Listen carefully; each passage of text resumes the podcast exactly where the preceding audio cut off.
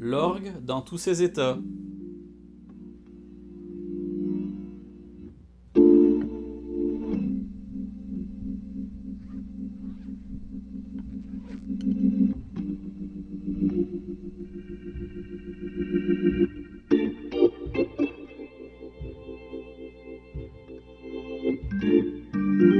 Bienvenue pour cette nouvelle émission, cinquième épisode de cette deuxième saison. Alors, euh, comme nous approchons de la fin du mois de février, je me disais qu'il était quand même de mise de consacrer euh, cet épisode sur le thème du mois de l'histoire des Noirs. Alors, sans plus de commentaires, je vous laisse quelques minutes en compagnie de Corey Henry et son orgue Hammond.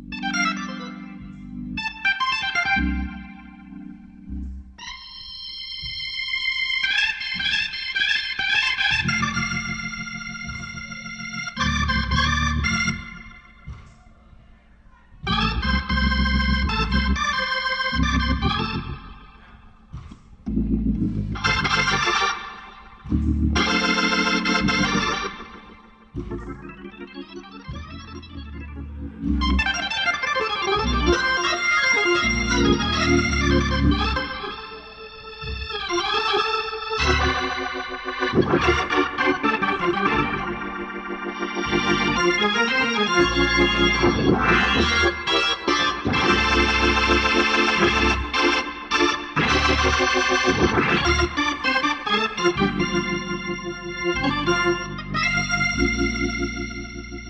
you.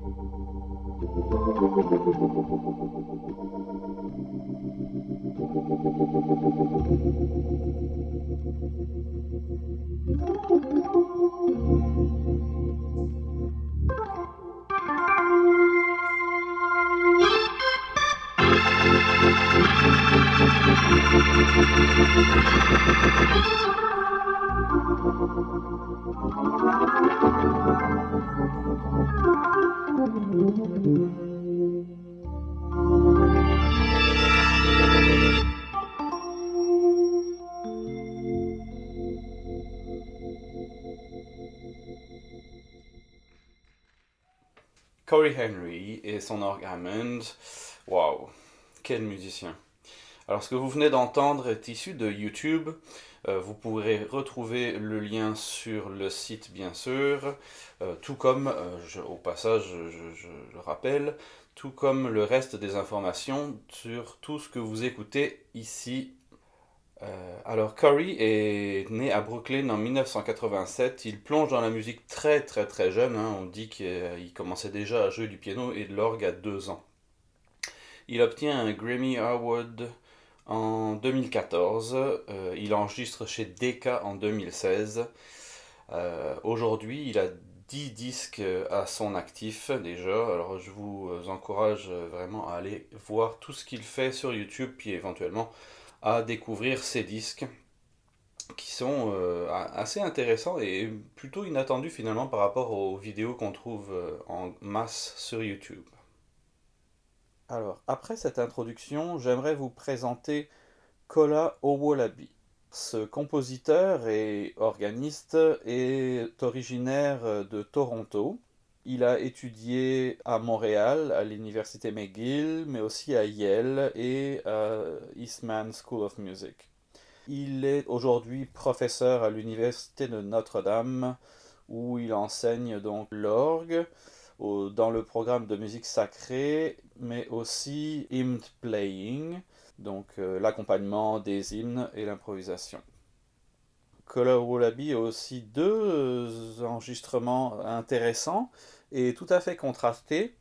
Il est allé enregistrer un disque consacré à Jacques Boivin sur le Zilberman de l'abbaye de Ebermünster en France. Euh, vous pourrez trouver quelques extraits audio euh, sur son site, que vous trouverez bien sûr en lien sur le site euh, du podcast, et aussi un disque de musique uniquement du XXe siècle, enregistré sur un old camp à l'université de Syracuse. Je vous propose de découvrir aujourd'hui une pièce jouée par Jonathan Oldengarm à l'orgue Casavant de St. Andrew and St. Paul à Montréal. Cette pièce s'appelle Dance. La pièce a été commanditée conjointement par le Royal Canadian College of Organists et la Fédération québécoise des Amis de l'orgue pour euh, la convention nationale qui avait lieu en 2000. Alors c'est une pièce en plusieurs parties qui sont unis par un même motif mélodique qui fait ta ta ta ta ta ta ta alors qu'on trouvera sous plusieurs formes il y a une partie euh, qui revient, euh, qui est vraiment très très rythmique, avec des rythmes décalés.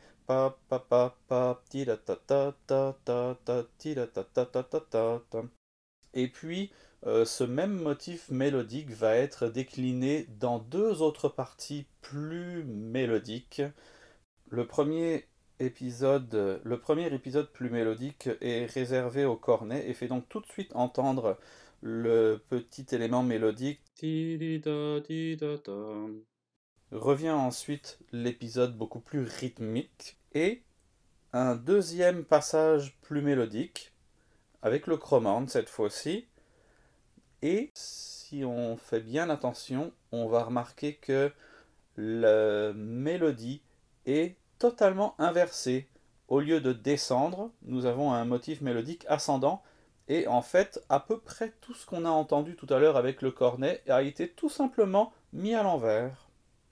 Le motif rythmique revient, quelques mesures, puis la flûte harmonique va se faire entendre dans un accord plus clair, plus euh, majeur, avant une petite péroraison finale pour faire entendre le touti de l'orgue à nouveau sur quelque chose de beaucoup plus rythmique.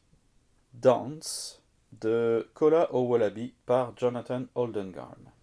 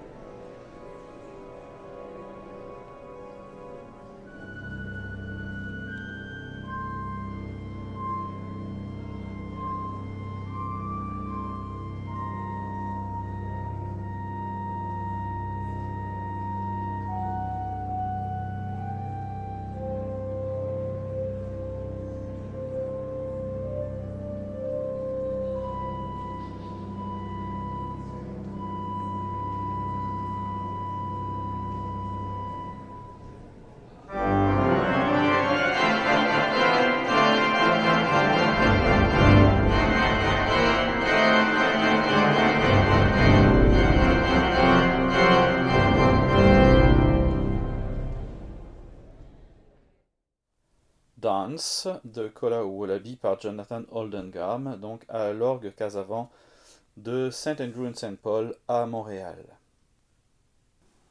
Florence Price, née en 1887 et morte en 1953, est une compositrice, pianiste et organiste afro-américaine. Et elle a surtout été active à Chicago de 1927 jusqu'à sa mort, donc en 1953. Euh, elle est reconnue pour être la première euh, femme afro-américaine à écrire de la musique symphonique et surtout à avoir une de ses compositions jouée par un orchestre majeur. Elle écrit euh, beaucoup de, beaucoup de pièces, il y a à peu près 300 œuvres, dont d'ailleurs une partie ont été retrouvées plus de 50 ans après sa mort dans sa maison qui était abandonnée. Donc il y a quatre symphonies, quatre concertos, beaucoup d'œuvres chorales, des mélodies, de la musique de chambre et beaucoup de musique pour orgue. Son style d'écriture est assez populaire dans le sens où elle souhaite vraiment euh, transmettre sa vision de la réalité urbaine, de la vie, euh, de la vie actuelle comme de la vie autour d'elle. Alors en bonne chrétienne, elle utilise beaucoup de matériel de la musique afro-américaine euh, qu'elle entend dans l'église. Alors, euh, elle utilise évidemment beaucoup de matériel mélodique, mais aussi et peut-être surtout rythmique euh, qu'on peut trouver dans le negro spiritual. C'est vraiment quelque chose de très très très important. Et elle dira à propos de, de ces pièces pour piano qui s'appellent Three Little Negro Dances, euh, que dans euh, tous les types de musique nègre, le rythme est vraiment la chose qui a une importance proéminente. Alors si on regarde un peu sa production pour orgue, euh, c'est très varié en fait. Il y a autant des petites pièces que des œuvres plus majeures, dans le sens plus longues, plus étoffées. Euh, certaines avec des titres euh, tout à fait euh, basiques comme Andante, Allegro, Petite Pastorale ou encore Festal March. Et puis d'autres avec des titres plus évocateurs comme In Quiet Mood ou encore An Elf on a Moonbeam. Parmi ses œuvres de plus grande envergure, on trouve notamment sa sonate pour orgue, écrite en 1927, la Passacaille et Fugue, elle est aussi euh, de 1927, un prélude et fantaisie de 1942 et une suite, elle aussi, de 1942. Alors parlons justement de sa Passacaille et Fugue. Elle est vraiment complètement modelée d'après la Passacaille de Jean-Sébastien Bach. Le thème des deux Passacailles est évoqué en premier à la pédale, huit mesures, quatre mesures ascendantes, quatre mesures descendantes, écrites en 3-4 et commence avec une anacruse. Alors, celle de Bach est en Do mineur, Price, elle, écrit en La mineur. Les deux œuvres euh, ont 20 variations et durent à peu près le même euh, minutage. Bien sûr, harmoniquement, c'est là qu'il va surtout y avoir des différences. En ce qui concerne la fugue, là, euh, il n'y a pas tellement de corrélation entre les deux compositeurs. Autant Bach utilise la première moitié du thème de la Passacaille comme thème de fugue, euh, Florence Price utilise le motif de sa première variation. Les deux compositeurs introduisent leur thème dans le même ordre alto, soprano, basse et ténor. La première performance de cette Passacaille fugue a été donnée par Florence Price elle-même dans un concert de 1936 sponsorisé par le Club des femmes organistes de Chicago. Nous écoutons ici Alan Morrison dans son tout nouvel enregistrement euh, d'un disque entièrement consacré à Price, enregistré sur l'orgue Rufati du Spivey Hall de l'Université de Georgia.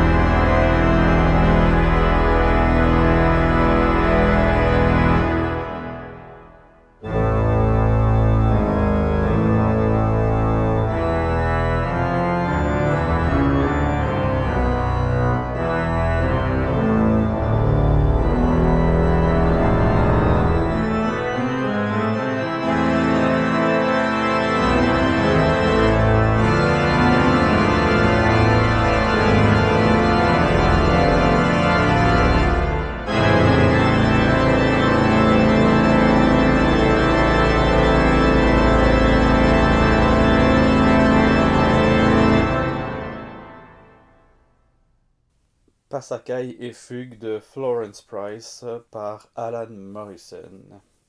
Alors je vous encourage à aller chercher ce nouveau disque où vous allez pouvoir découvrir aussi la sonate de Price et puis euh, d'autres plus petites pièces euh, tout à fait charmantes. Fela Sowande est un compositeur nigérien.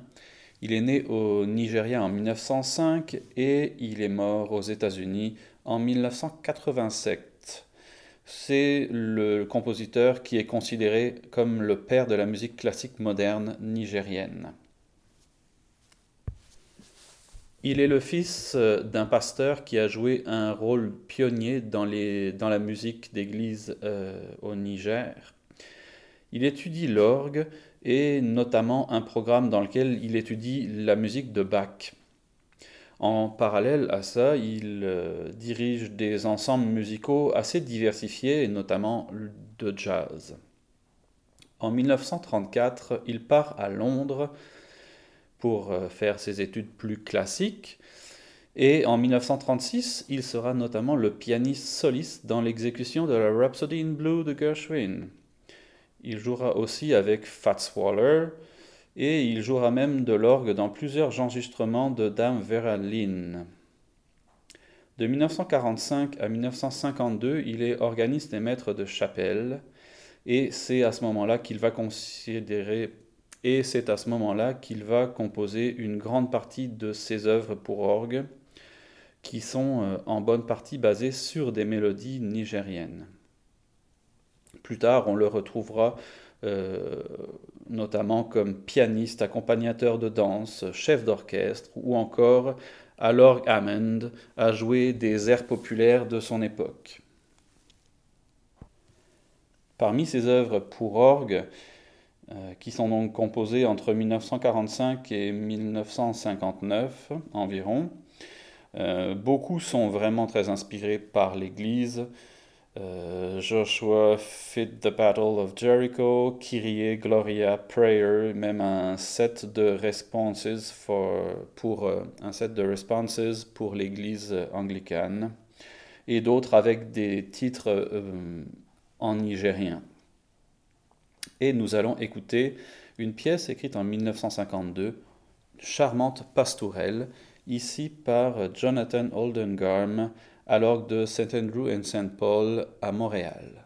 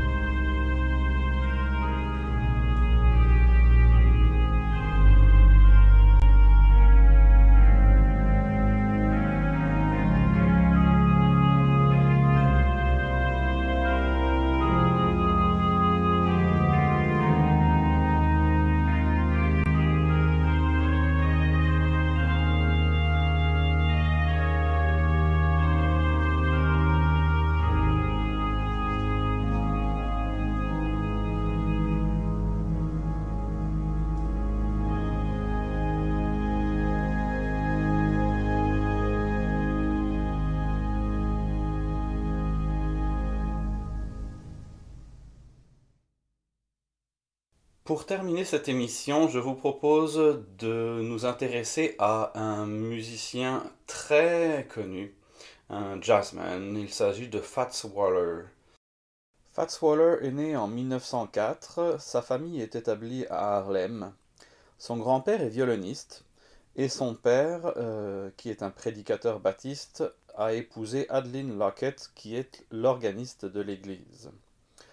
Il est donc plongé dans une atmosphère musicale très importante dès le plus jeune âge. Vers 6 ans, il apprend les rudiments du piano avec sa mère et le directeur musical de l'église qui lui fait découvrir Jean-Sébastien Bach, qu'il jouera toute sa vie. Alors il est visiblement doué d'une mémoire euh, assez impressionnante, il n'apprend même pas à lire la musique, mais il euh, retient les leçons, puis il arrive à jouer et il est capable d'accompagner les chants sur l'orgue visiblement très très tôt euh, dans sa jeunesse. Par la suite, il deviendra un des musiciens les plus influents et les plus appréciés du public, tant aux États-Unis qu'en Europe. Euh, il écrit plusieurs centaines de chansons, dont une bonne partie deviennent même des standards de jazz. Fats Waller est le premier jazzman à enregistrer à l'orgue. Entre 1926 et 1939, il enregistre, tenez-vous bien, 73 faces. Et donc je vais vous proposer, euh, pour nous quitter, Lennox Avenue Blues, qui d'ailleurs n'est pas un blues, contrairement à son titre. Euh, c'est un des premiers enregistrements au Camden Studio pour RCA Victor. Alors euh, voici donc ce Lennox Avenue Blues par Fats Waller enregistré donc en 1926 ou 27 probablement. Et sur ce, je vous souhaite euh, une bonne fin de journée et on se retrouve bientôt pour un nouvel épisode.